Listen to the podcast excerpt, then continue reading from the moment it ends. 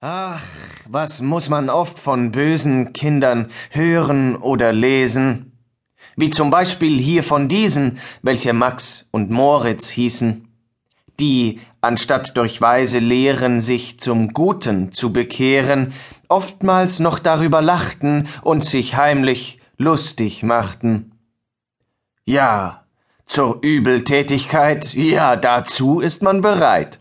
Menschen necken, Tiere quälen, Äpfel, Birnen, Zwetschgen stehlen, das ist freilich angenehmer und dazu auch viel bequemer, als in Kirche oder Schule festzusitzen auf dem Stuhle.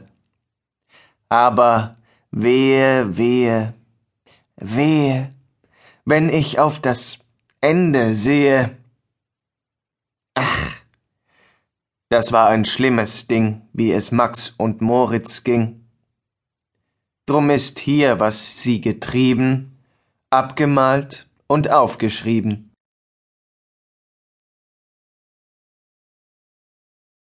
Erster Streich Man gibt sich viele Mühe mit dem lieben Federvieh.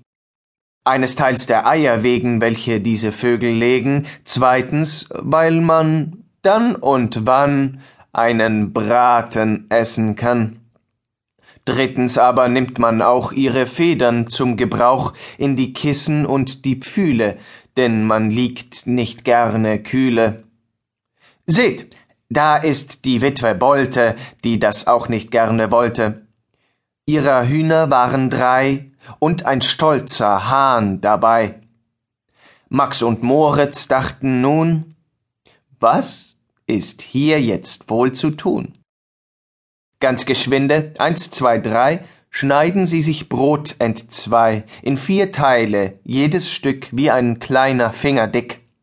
Diese binden Sie an Fäden, übers Kreuz, ein Stück an jeden, und verlegen sie genau in den Hof der guten alten Frau.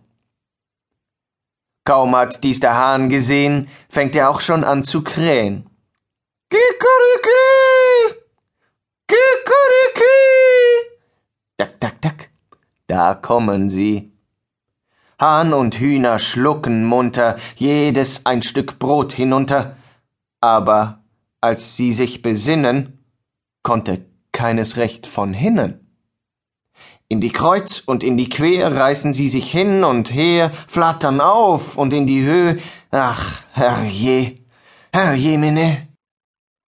Ach, sie bleiben an dem langen, dürren Ast des Baumes hangen, und ihr Hals wird lang und